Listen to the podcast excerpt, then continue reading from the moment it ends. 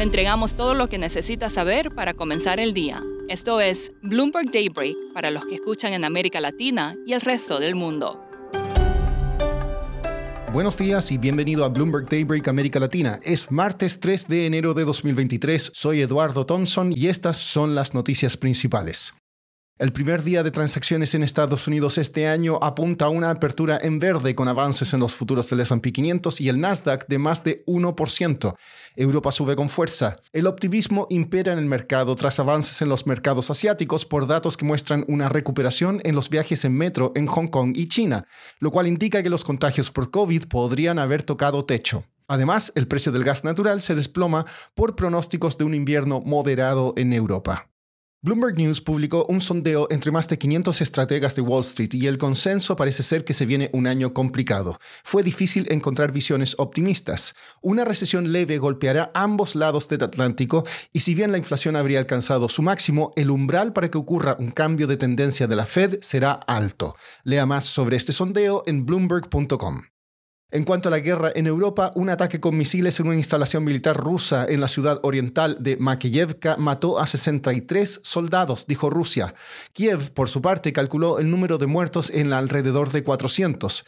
Vladimir Putin dijo que Moscú está luchando para proteger su patria, mientras que Volodymyr Zelensky advirtió que Rusia planea un ataque prolongado con aviones no tripulados para agotar la infraestructura energética, las defensas aéreas y a los ciudadanos de Ucrania. Zelensky dijo que durante las próximas semanas las noches pueden ser bastante problemáticas una señal de distensión entre Estados Unidos y China.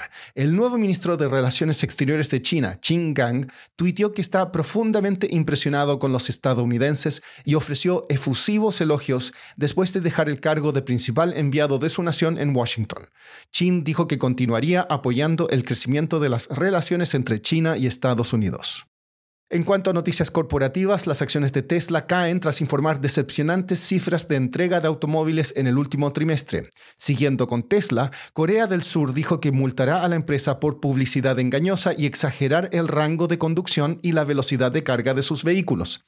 La empresa china Foxconn dijo que iPhone City opera a 90% de capacidad a pesar del resurgimiento del COVID.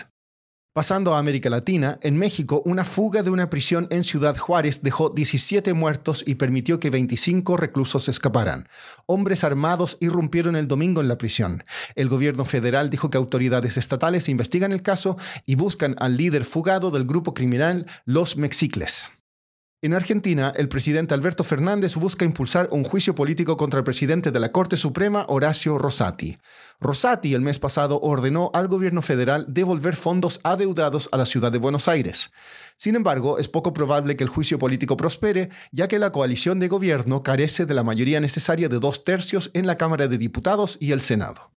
Los mercados brasileños reaccionaron ayer con fuertes bajas en su primer día de operaciones tras la asunción al poder de Luis Ignacio Lula da Silva. El Ibovespa cayó hasta un 3,1%.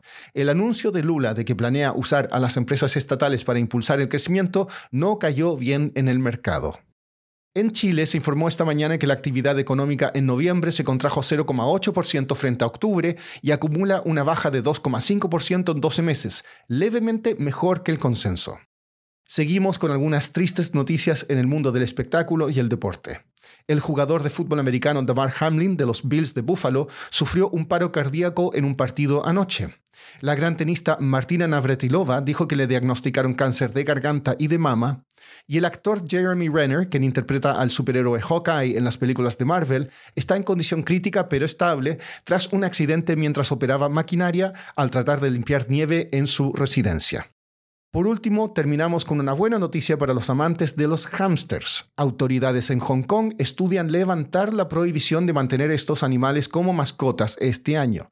El temor a que podrían contagiar el COVID llevó a una matanza masiva de estos animales el año pasado. Eso es todo por hoy. Soy Eduardo Thompson. Gracias por escucharnos. Para conocer todas las noticias que necesita para comenzar el día, revise Daybreak en la app Bloomberg Professional, donde puede personalizar las noticias que desee recibir. También puede suscribirse a la versión solo audio en Spotify, Apple Podcasts o la plataforma de su preferencia. Eso es todo por hoy. Escuche de lunes a viernes Bloomberg Daybreak.